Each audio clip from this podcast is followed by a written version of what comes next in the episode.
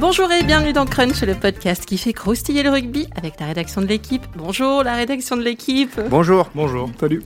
Alors comme on est aussi efficace en podcast que Thibaut Giroud en fonte des graisses, hein, et comme les journalistes de la rubrique rugby sont enfin descendus de leur bouée licorne, on est reparti pour une nouvelle saison ovale, une saison pleine de paillettes grâce à la Coupe du Monde qui s'annonce.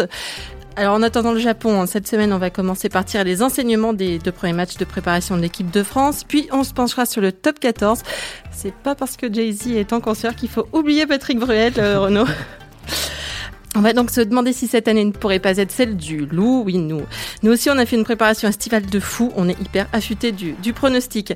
On parle de tout ça avec les journalistes de la rubrique rugby de l'équipe. Aujourd'hui, Renaud Bourrel. Salut Renaud. Bonjour Christelle. Tu as déjà l'air euh, complètement dépité. Non, absolument pas. Juste, je voulais corriger, j'avais une bouée donut cette année non licorne, voilà, donc qui correspond mieux à mon physique, mais enfin bon. Ouais, ton physique de donut. Exactement, voilà, très bien. Mais moi j'assume. Hein, ça. Nous serons aussi avec euh, Clément Dossin. Salut Clément. Salut Cricri. Et un petit nouveau, Thomas Perrotto. Bonjour, bienvenue. Merci, gentil. Vous savez tout. Alors d'abord, on envoie des bisous à Olivier et à Hamid. Et on y va. C'est parti. Flexion liée jeu. Alors on les avait laissés sur une victoire en Italie, on les a retrouvés avec une victoire contre l'Écosse, une incroyable série de deux victoires euh, stoppées net ce week-end par de cruels Écossais, car oui, l'Écossais peut être aussi cruel que Thibaut Giroud. Thibaut Giroud, c'est le prépa physique, pardon, le responsable de la performance physique de l'équipe de France Soyons précis, s'il vous plaît. voilà, qu'il a, qu'il a fait trimer hein, tout l'été. Une, une préparation apparemment hyper éprouvante, puisqu'à la fin, Geoffrey Domerou n'avait plus de tendon d'Achille et qu'on aurait dit que Camille Lopez revenait des, des poteaux de Colanta. Derrière, deux matchs, donc un pas mal. Une victoire euh, 32-3 contre l'Écosse, un moins bien, une défaite 17-14 en Écosse. Alors, on peut déjà tirer des enseignements, euh, Renaud, euh, de ces, de ces deux rencontres où, pas, où il faut leur, leur donner du temps aux Bleus. On, on rappelle juste que le but, c'est d'être prêt le, le 21 septembre, hein, leur, leur entrée dans la Coupe du Monde euh, contre l'Argentine. Ben, euh, tirer des enseignements, oui, de ce dernier match contre la meilleure équipe euh, d'Écosse possible, c'est que bah, on a retrouvé nos bleus, hein. Voilà, comme le disait euh, Pierre-Michel Bonneau dans, dans son chapeau. Euh, gentil Pierre-Michel Bonneau. gentil toujours, toujours affable et Toujours prompt et à aimable. faire voilà. des compliments. Non, le, c'est- c'est- le, le- le- ce, qui est, ce qui est terrible, ce qui est terrible, c'est que effectivement, bah, on les a retrouvés tels qu'en eux-mêmes, c'est-à-dire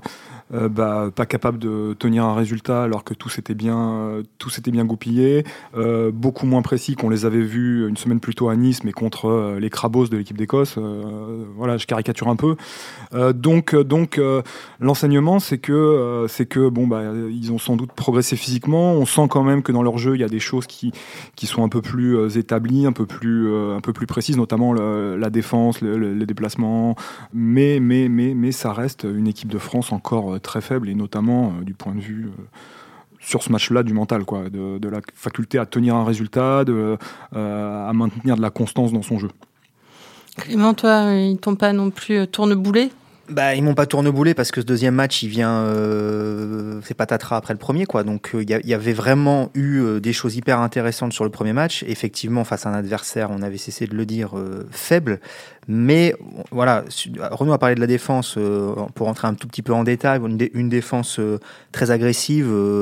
Qu'on appelle souvent défense, rush défense ou défense un peu inversée, et puis une, nouvelle organisation du fond du terrain avec euh, Camille Lopez qui redescendait. Il y en avait deux joueurs euh, en, troisième rideau, le Médard et, et Lopez.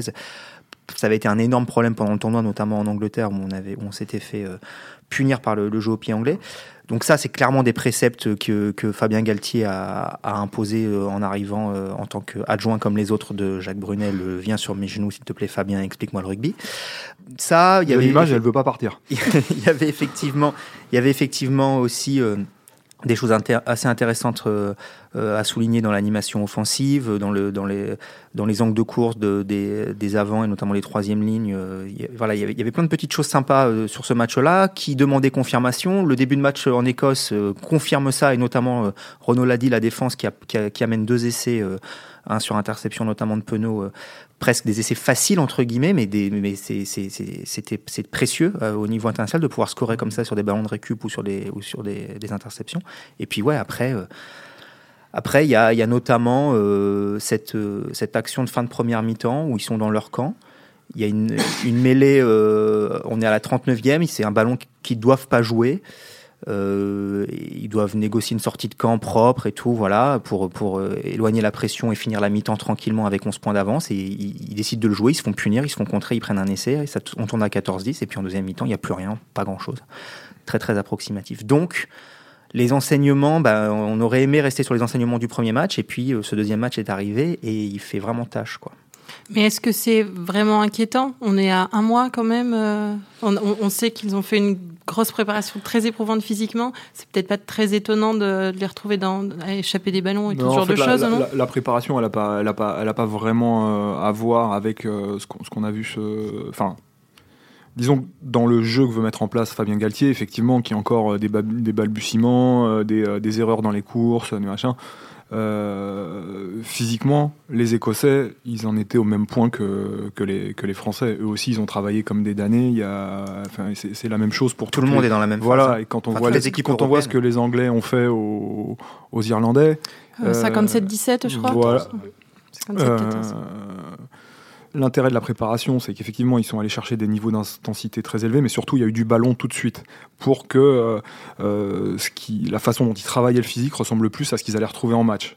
Euh, et qu'ils sachent prendre des décisions avec le ballon sous des forts états de fatigue. Enfin bon, je vous, vous fais pas le truc depuis le début. En revanche, qu'il faille un peu plus de temps pour installer un projet de jeu qui finalement est tout neuf parce que Fabien Galtier n'est arrivé euh, en équipe de France qu'il y a euh, quelques, semaines.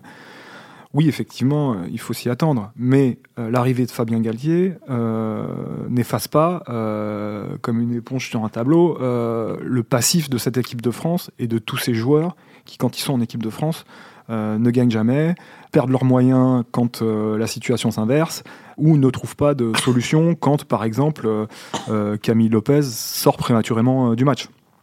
Et évidemment que c'est très inquiétant parce que au final l'Écosse a joué une seule mi-temps sur quatre sur les, sur les deux matchs et on a l'impression que l'Écosse a montré quand même euh, bien plus de choses. Ce qui s'est passé sur le premier match, le problème c'est que les Bleus c'était un peu du mouvement général qu'ils ont fait. On se serait cru un petit peu à l'entraînement où les Écossais défendaient finalement très peu. Ils avaient du mal à, se replier, donc on a vu des, bonnes choses, comme, disait Renaud, des, angles de course un peu différents. Sauf que là, lors du deuxième match à Édimbourg, bah, les Écossais sont mis à jouer, ils ont changé, allez, pas mal de joueurs, mais surtout trois. Euh, leur troisième ligne Watson et surtout leur charnière Laidlow et, Russell. Et à partir de là, bah, l'équipe de France, bah, on l'a vu balbutier, tomber des ballons, ne, pas se comprendre sur, euh, sur des combinaisons ou autour des rucks. Et, du coup, bah, voilà, le, mini château de cartes qu'on avait pu euh, observer à Nice bah, s'est complètement effondré en une mi-temps et, quelques minutes parce que le, premier essai écossais, effectivement, c'était juste avant, la première, avant la pause. D'autant que c'était que l'Écosse, on peut dire. Pendant ce temps, l'Argentine, que les Oui, non, mais totalement, totalement. Le, problème, le problème c'est que c'était voilà, un match de la 7 nation mondiale contre la, contre, la 8 Contre la 8 Nous étions la 7 nation mondiale. Oui, mais ils sont repassés devant nous, du coup, je crois. Bah, voilà. Alors après, bon, faut toujours se méfier bon, des éléments de langage, du discours des joueurs qui positivaient euh, à tout craint, mais moi, j'ai peur, vraiment peur que qu'ils soient un peu conscients de ça, en fait. Et, et dans tout le reste de la préparation, ils et, c'est en cela que le, match de l'Italie sera quand même un petit peu important. C'est qu'il faut qu'ils arrivent à se convaincre qu'ils peuvent faire mieux que ça, quoi. Ce sera leur dernier match de préparation euh, avant la Coupe du Tu vois, Christelle, tu disais, c'est pas, est-ce que c'est pas trop inquiétant? Ce n'est que, ce ne sont que des matchs de préparation. On est à un mois de la Coupe du Monde. Le problème, c'est que cette équipe, elle a quand même besoin de confiance. Euh, que gagner des matchs, ça, ça aide grandement à, à, engranger de la confiance. Et moi, je suis euh, effaré euh, du discours de, des joueurs, et à commencer par Poirot, qui est le, vice-capitaine de, cette équipe de France, qui dit que, voilà, euh, je crois que c'est lui hein, qui dit euh, gagner des matchs aujourd'hui ou en perdre, ça nous fera pas gagner de points pour la Coupe du Monde. C'est vrai, il a raison. Mathématiquement, ça changera rien. Ils commenceront la Coupe du Monde avec zéro point comme tous les autres. Mais on est dans un tel état de délabrement depuis 5 ans ou, ou 8 ans. On tourne à, à 30-35% de victoire au niveau international que gagner ces matchs-là, c'est hyper important. Et que les joueurs n'aient pas conscience de ça, qu'ils puissent dire apparemment que voilà cette action qu'ils tentent en fin de première mi-temps, bah, ils le font parce que c'est un match euh, amical et qu'ils ne le feront pas en, Coupe du Monde, moi ça me sidère quoi. ils, ont, peut-être aussi intégré le fait qu'ils vont mieux rester dans les clous en matière de ce qu'on dit en après-match si on ne veut pas prendre un coup de pompe aussi. Alors il y a ça, mais il ferait mieux de rester dans les clous de ce qu'on leur dit aussi sur les consignes de match sur le terrain, quoi. Parce que là, je, je suis pas certain que le staff ait été très heureux qu'il joue ce ballon, qui est pas bon à jouer euh, à, la, à, la, 39e minute de jeu et qui a euh, une incidence extrêmement forte sur le déroulé du match et, la, et, son, son, résultat final, quoi. Donc ça, c'est quand même. Euh, comme, je sais pas, comme, comme si cette équipe, euh, comme le disait enfin s'était habitué à perdre et, et trouvait plus si grave euh, la, la, défaite quoi. Et euh, vous, vous n'avez pas trouvé de renouveau en fait, en se disant Galtier va non, arriver, mais si, le renouveau... Qui les secoue, non, non, mais ils perdent tous des kilos, des, a... si, si, non, des mais... morceaux de leur corps parfois. Non mais ils sont plus en forme qu'ils qu ne l'ont qu'ils ne l'ont jamais été. Mais ça c'est vrai de chaque préparation d'avant Coupe du Monde. On voit des garçons. Euh, qui ont fondu, qui sont affûtés, qui, qui répètent les tâches. Mais le problème, c'est que, et on l'avait déjà dit 100 fois, c'est que les autres, pendant ce temps-là, ils font la même chose. Hein. Et puis, Donc, euh, les, les, y a... on ne fait que combler un retard. Euh, on ouais, aura pas comblé en euh, partie peut-être, mais pas. Ce que, ce que disait euh, Thibaut Giroud chez nous dans une interview, et je pense qu'accrédite aussi Fabien Galtier, j'en suis certain, c'est que eux ne prétendent pas pouvoir combler le retard en une préparation de Coupe du Monde, parce que les autres continuent de travailler. Pour mm. combler un retard, il faut que les autres s'arrêtent. Euh, les Anglais se sont pas arrêtés. Euh, les Sudaf, les Argentins, personne s'est arrêté. Donc, espérer combler le retard, non. Progresser, oui. Combler le retard, oui, non. puisque Brunel disait J'espère qu'on sera capable de jouer des matchs en entier. C'est quand même un petit peu flippant. Mais... Non, c'est réaliste.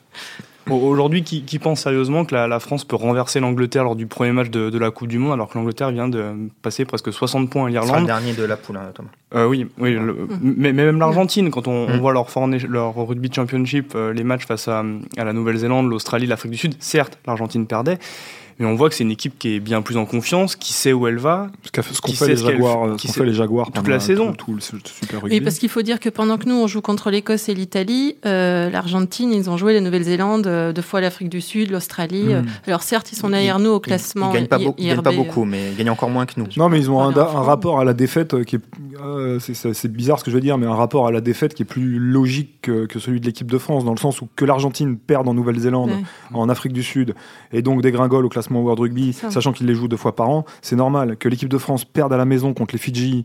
Euh, Ce match nul contre le Japon. Voilà. Euh, et encore, c'était sous un autre mandat de sélectionneur. Euh, effectivement, euh, ou soit deux doigts de perdre en Italie, ça donne un autre rapport mmh. à sa performance que ce que les Argentins réussissent depuis qu'ils ont intégré le championnat de l'hémisphère sud, où néanmoins ils progressent d'année en année. Ça, c'est des victoires encourageantes. non, des, des, des défaites, défaites, encourageantes. Voilà, L'Argentine, quand elle perd, elle avance. Aujourd'hui, la France, quand elle perd, elle n'avance pas et on s'en fout. Peut-être même qu'elle recule. Donc euh, mmh. c'est ça la vraie différence aujourd'hui entre la, la France et l'Argentine. Quoi d'autre? Jacques Brunel dévoilera son groupe définitif euh, dans peu de temps, en fait. Euh, lundi. Jack Brunel, lundi... comme Jack Bauer. J'ai dit Jack Brunel Oui, parce que depuis qu'il se jette euh, à l'élastique, c'est devenu Jack. Euh, lundi 2 septembre, hein, euh, il dévoile son, son, groupe définitif pour, pour la Coupe du Monde. Vous savez, vous, je sais pas, vous avez des, des idées? Vous pouvez, vous, On peut s'attendre à quoi euh, sur cette liste définitive? Le, le, le, problème, c'est que le, la performance de l'Écosse euh, rebat des cartes. Euh, Aujourd'hui, euh, enfin, moi j'imagine que Raka va aller en, en, au Japon. Il a eu trois, non, Il a eu deux. Deux. Mais avec la performance qu'il fait, aujourd'hui, c'est plus un titulaire indiscutable. Or, Raka, qui n'est plus titulaire indiscutable en équipe de France, ça rebat le triangle arrière, c'est comment vous faites Est-ce que c'est Médard à l'arrière et donc c'est quel là vous faites rentrer Uget Est-ce que c'est Médard à l'aile et vous mettez Ramos parce qu'il est parce qu'il est euh, buteur. il est buteur? Et puis euh, peut-être que Ratez il va traverser trois fois le terrain contre l'Italie, on va se dire ah, finalement il est pas mal Ratez. C'est dommage, on aurait bien essayé contre l'Écosse, mais bon, il aura il aura marqué trois essais, on, ne sait pas. Il... Donc Aujourd'hui, je pense que le, avec la performance qui, qui, a, qui, a, qui a existé à Édimbourg, euh, le, finalement, le, le staff s'est collé un peu plus le, le, bazar et le bourdon que, euh, que s'ils avaient réussi leur match, effectivement, où là, on aurait un peu plus de certitude. En revanche, il en revanche, il n'y a pas eu de turnover entre le premier et le deuxième voilà. match, alors qu'au départ, mais des, mais des mecs, annoncé, mais des mecs annoncés, euh, des mecs annoncés euh, réservistes, eux ont clairement quand même marqué des points sur l'Écosse. Moi, moi, je voudrais revenir justement là-dessus parce que bon, on va pas trop trop taper sur ce staff, mais quand même un petit peu. J'aimerais savoir s'il y avait un plan clairement établi de composition d'équipe sur les trois matchs. Et j'en ai, j'ai pas le sentiment. Ou alors s'il était établi, il a été bouleversé parce qu'ils ont été aveuglés, éblouis par leur performance du premier match contre l'Écosse. Je m'explique. Prenons l'exemple des Anglais. Les Anglais, ils ont fait équipe mixte contre le Pays de Galles, premier match. Équipe mixte contre le Pays de Galles, deuxième match. Synthèse et équipe type contre l'Irlande, badaboum. 57 points. Et, et franchement, l'équipe qui a débuté contre l'Irlande, allez, à 99%, c'est l'équipe qu'on va retrouver euh, sur les gros matchs de la Coupe du Monde. Donc, Eddie Jones, et elle est monstrueuse. Et équipe. elle est monstrueuse, cette équipe. Et Eddie Jones, il, a, donc, il arrive à la Coupe du Monde avec des putains de certitudes. Et Sélectionneur de l'Angleterre. des, des certitudes qu'il a Des fucking ac- certitudes. on acquises, fucking certitudes, qu'il a acquis sur ses matchs de préparation, mais qui sont aussi évidemment le résultat des quatre années passées où il a construit son, son effectif. Bon, nous, je vous parle pas des quatre années passées, voilà, mais on avait là l'occasion sur ces trois matchs-là de faire une vraie revue d'effectifs avec une équipe contre le, la première équipe contre l'Écosse, un, euh, un remaniement très large pour le deuxième match contre l'Écosse et une synthèse contre l'Italie avec euh, voilà un, tr- un truc qui ressemblerait à une équipe type. Ils n'ont pas voulu faire ça parce que je ne sais pas si c'était prévu comme ça à la base ou si c'est parce qu'ils ont gagné ce premier match contre l'Écosse et qu'ils se sont dit ah ce serait bien quand même d'engranger de la confiance, de continuer avec les mecs, on a besoin de continuité, blablabla. Un discours, qu'on pouvait entendre la semaine dernière. hein. Mais donc seulement quatre changements. Résultat des courses, patatras, on est nul à chier en Écosse. Et résultat des courses, qu'est-ce qu'on fait maintenant contre l'Italie quoi? Ah, on est quand même obligé parce qu'il y a des mecs, ça fait deux mois qu'ils suent comme des malades. Si on leur donne pas euh, quelques minutes de temps de jeu, ça va gueuler. Notre l'équilibre interne du groupe, ça va être compliqué, etc., etc. Donc tout ça, tout ça, ça j'ai l'impression a été mal anticipé, mal préparé. Et donc on risque de faire tourner. On verra. hein, la comp poil devrait tomber prochainement. On risque de faire tourner, mais on va arriver donc à la Coupe du Monde en n'ayant jamais aligné une équipe qui ressemble vraiment à ce que sera l'équipe type du, du premier match contre l'Argentine. Mais personne ne sait à quoi elle ressemble cette équipe. Et c'est ça le problème. C'est ça. Il n'y a, pas de, de certitude sur, alors peut-être sur quelques postes, le, le talonneur, le pilier gauche, un deuxième ligne, un troisième ligne centre. Penaud. Penaud. Ouais, oui, Penaud parce qu'il parce qu'il a marqué des essais, forcément, euh, il s'est mis en valeur. Mais, mais derrière ça, la, meilleure paire de centres, c'est quoi? Le meilleur arrière, c'est quoi? Mais s'il faut un buteur, euh, aujourd'hui, Jacques Brunel et du coup ses adjoints, personne ne sait euh, où faut aller. C'est terrible à dire, mais Moi, je pense quand même qu'on a vu le, plus proche de l'équipe type. On l'a vu sur le premier match euh, contre, contre l'Écosse. Je, crois, je crois que Doumerou, qui s'est blessé, était néanmoins favori pour, pour faire la, paire avec, avec Fofana. Mais que vraiment, le premier test, ça se rapprochait du plus de ce qu'il voulait, euh, Mais ça veut de, dire- ce qu'il vou- de ce qu'il voulait faire. Ouais. Mais ça veut dire que tu avais quand même. Bon, t'avais pas ton capitaine Guirado, Qui était touché, non qui était, euh, qui était, ouais, qui était un Ouais. petit peu, un petit peu incertain. Voilà. Et tu avais une troisième ligne. Elle a été excellente, mais avec deux mecs qui sont réservistes. Bon, après, tu l'as dit, c'est effectivement, Cross et Olivon, ils ont marqué des points. euh, Peut-être que leur statut de réserviste, il est maintenant loin derrière eux et qu'ils seront du voyage. Euh, mais sur ce match-là, il manquait aussi pas mal de joueurs qui, euh, qui avaient des pètes euh, physiques. euh, voilà, et qui. Donc, je- c'est difficile. Elle, elle- tu te dis que c'est l'équipe type parce qu'elle a, elle a été performante, mais rappelons-le, face à une équipe euh, bis de, de l'Écosse, tu vas pas quand même arriver, encore une fois, avec beaucoup, beaucoup de. Enfin, je, je pense que le bilan, on, on verra après l'Italie, mais malheureusement, je crains que le bilan de ces trois matchs de préparation, juste sur les- la question des joueurs, hein, là, au- au-delà Mm. du jeu, juste sur la question des joueurs, ne, ne t'aura pas apporté euh, tout ce que ça aurait pu t'apporter. Parce que je pense que ça n'a pas été très très bien euh, géré ou très très bien anticipé en amont. Quoi. Ou que si ça avait été anticipé, ils ont, ils ont changé de plan à un moment et que là, ils se retrouvent un petit peu, un petit peu coincés. Il y aurait le, eu le une- fait d'avoir fait un gros, de, de faire un gros turnover entre les deux matchs de l'Écosse aurait en tout cas permis de moins, euh, de moins souffrir de cette deuxième défaite, c'est-à-dire d'être moins anxi- que cette Mm. défaite soit moins anxiogène. Mm. Finalement, on a fait huit changements. euh, Il y a des joueurs, on sait très bien que euh, c'est du Tout à backup, fait, ouais. euh, back- backup plan. non mais voilà, Je parle De- pas allemand. moi. faut s'y mettre. Oui, je sais. Je sais, c'est la langue de Euh, l'avenir. Non mais voilà, et, et en fait, le, voilà, le, le- le fait de, de mettre un peu tous ces, tous ces œufs dans, dans, dans- dans le même panier euh, bah, dramatise cette, euh, cette deuxième défaite. Cette, cette, euh, défaite plutôt, dans ce deuxième match. Soyons encore une fois accurate. T'es devenu bilingue pendant les vacances, toi ou En allemand, euh, d'après ce que dit Christelle. En dauphin aussi. Passe au top 14 Ça vous va Oui, c'est bon. Bon. Euh, pendant les S'il faut vraiment. Oui, parce que pendant les travaux, les commerces restent ouverts. Euh, C'était la rentrée du top 14 ce week-end, une rentrée en fanfare avec la victoire du promu, Bayonne au Racing, le carton de Toulon à Agen, 44-25, et celui du Loup contre le Stade français, le Loup demi-finaliste de l'an dernier, quatrième budget du, du top 14 hein, avec euh, 33,6 millions, si j'ai bien lu l'équipe, qui a fait un joli, joli coup, je crois on peut dire, en recrutant Mathieu Bastaro aussi? Non, pas Enfin, c'est vraiment. un- c'est une recrue euh, temporaire. hein. Il Oui, est là oui. que jusqu'à fin novembre, je crois. ou- Oui, oui. 30 minutes. Et il joue 30 minutes. ouais. Donc ce n'est pas un joli coup, donc on, on coupera. On ne sait pas. Non, on coupe pas, on coupe pas. Assume, Christelle. Moi, je trouve que c'était bien. Ça, c'est un, un, joli coup euh, médiatique, médiatique, ça c'est sûr. Ouais. Mais il va pas rester toute sa vie aux États-Unis, Mathieu Bastero. Non, mais il n'est pas sous contrat avec le Loup pour l'après New York. Après, peut-être qu'il va faire ses preuves, que Mignoni va aimer ce qu'il fait. et que Peut-être que j'en sais beaucoup plus que toi. Et qu'il reviendra sur sa décision de, faire, de prendre sa retraite internationale pour être le grand numéro 8 qui manque à l'équipe de France l'année prochaine, la saison prochaine. Voilà. Le Loup, qui est aussi l'équipe du top 14, qui est la, la moins impactée, on peut dire, hein, par, par, la Coupe du Monde. Euh, il en manque trois joueurs, je crois, j'ai vu. Merci de me niquer mon premier argument, Christelle. Voilà, c'est fini. Vous mettrez un bip sur le mot euh, employé par Clément Dossin. Euh. D'accord, bip. On coupera et on le remettra dessus. Alors Clément, mon petit chaperon rouge, c'est toi qui as soufflé ce thème. Alors tu y crois fort euh, au, grand méchant loup cette année au top 14 bah, Je savais pas quoi, de quoi on pourrait parler. J'ai regardé le classement, j'ai vu que le, Lyon que Lyon était en tête. Je me suis dit tiens on va faire un truc sur Lyon, tu vois. C'est très original. Expertise. Non, hashtag expertise. Non, je sais pas si ce sera la saison du loup, mais je suis persuadé que ce sera le début de saison du loup. Euh, parce que tu l'as dit, euh, ils ont très peu de joueurs euh, retenus dans les sélections, il n'y en a que trois effectivement, et qu'en plus, voilà, ça ne les impacte pas beaucoup. C'est pas des joueurs sur des postes décisionnaires très très importants, et que c'est l'équipe qui, je pense, aligne un 15 de départ aujourd'hui qui est le plus proche de son 15 de départ type et surtout qui est, le, qui est dans, la, dans la continuité quasiment absolue de la, saison dernière. Mmh, mmh. J'ai regardé sur la première feuille de match, euh, et je parle sous le contrôle de Thomas qui était au match de Lyon euh, ce week-end, il n'y a que Chioki comme recrue. Et Mathieu Bassaro. Euh, dans le 15 de départ, pardon. Ah, le 15 de départ, oui. Et, euh, et il arrive en terrain euh, connu parce que c'est, il fait partie du RC Toulon comme, comme Mignoni et un paquet de joueurs qui ont fait le, le voyage de, de Toulon à Lyon. Donc euh, voilà, c'est facile. On salue la formule, on s'arrête deux secondes pour saluer la formule. Ça a été déjà fait 100 fois, hein. j'ai aucun, aucun mérite. Donc pour ces raisons-là, je pense qu'ils vont, euh, ils vont euh, carburer d'entrée. Je serais pas étonné qu'ils soient leader du top 14 pendant un long moment, peut-être jusqu'en décembre. Et après, on verra. Après, les, phases finales, c'est encore une fois, c'est toujours une autre histoire.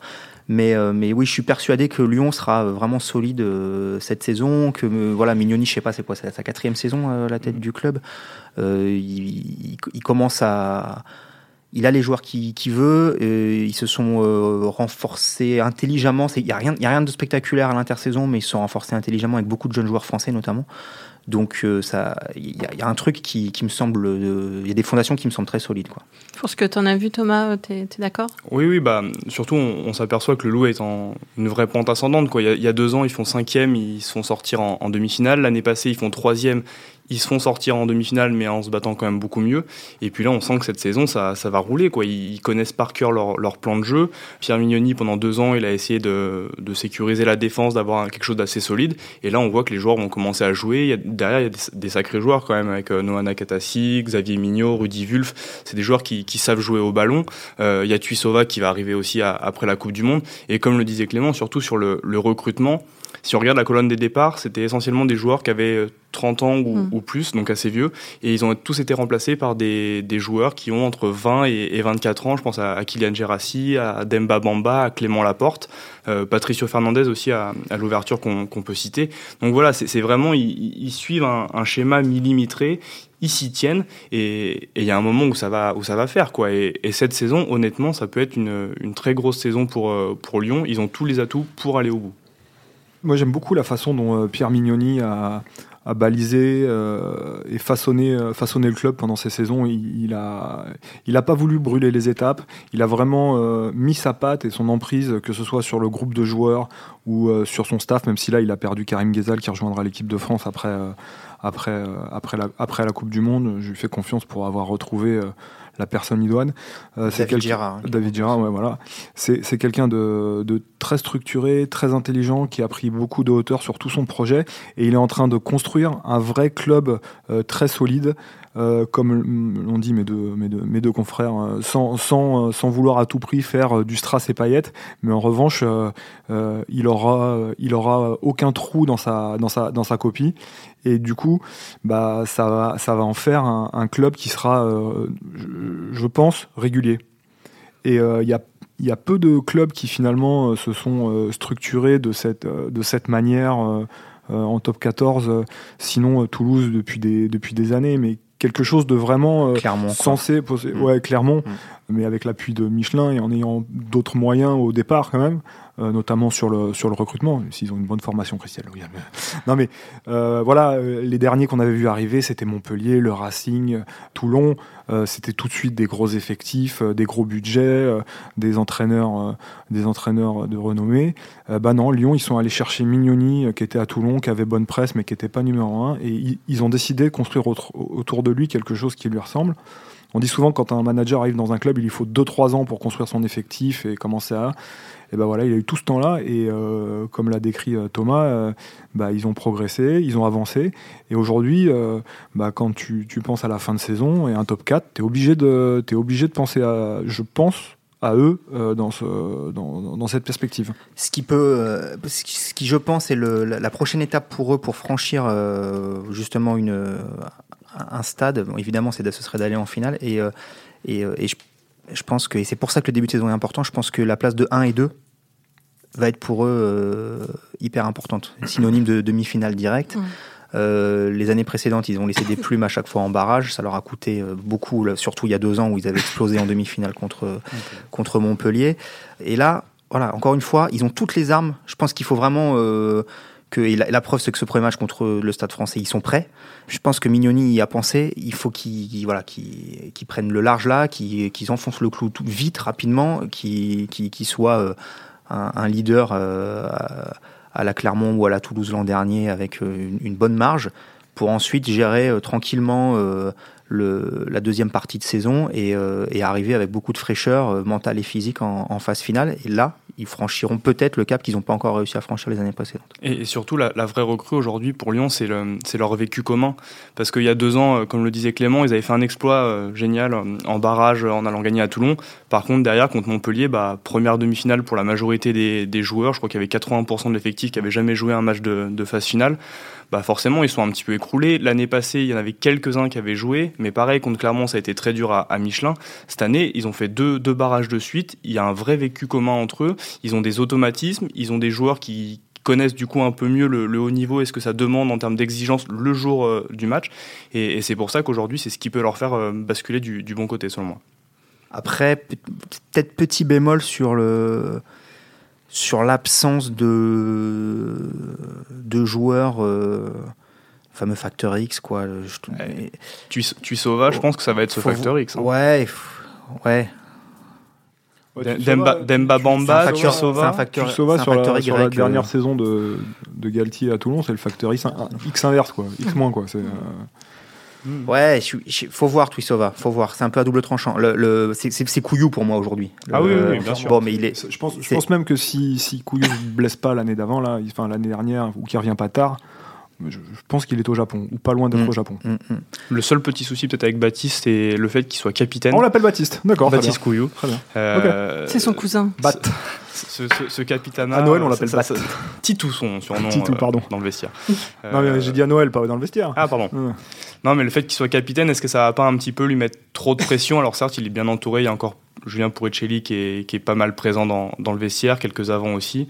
Euh, voilà, faut, faudra qu'il arrive à, à, gérer ce. C'est étonnant d'ailleurs, c'est vrai, ce, ce, choix de capitana. Oui, mais ça, ça, participe de la construction de, oui. de Mignoni, qui à mon avis un, a envie un passage de, de témoin. Parce que Mignoni, il sait aussi qu'un joueur comme ça, il va en avoir besoin, qu'il faut le, absolument le fidéliser, ouais, le garder. Et c'est hyper bien joué. C'est surtout qu'il faut un capitaine qui joue et Julien Pourricelli va forcément prendre un poil de recul qui s'occupera euh, beaucoup plus du, du, secteur de la touche. Donc il jouera peut-être moitié moins de matchs que la, la, saison dernière. Donc il fallait quelqu'un qui est, qui est vraiment titulaire euh, tout le temps. Et, et dans ce sens-là, euh, Baptiste Couillou, c'est vraiment le leader de, de l'attaque lyonnaise. Eh bien, on se joint, on se joint à toi pour l'embrasser, hein, Baptiste. Titou. Titou, salut. Titou. Si tu nous écoutes. on a fait le tour, messieurs? Ouais. C'est bon Parfait. Eh bien, ça suffit, alors c'est assez. C'était l'équipe rugby, le podcast, une émission de la rédaction de l'équipe. Aujourd'hui, j'étais avec Renaud Borel, Thomas Perrotto, Clément Dossin. Merci à Roland Richard, à la technique, l'édition, à tout. Retrouvez-nous tous les lundis sur l'équipe.fr, Apple Podcast, SoundCloud. N'hésitez pas à réagir, laissez-nous des commentaires, mettez-nous plein d'étoiles et à la semaine prochaine.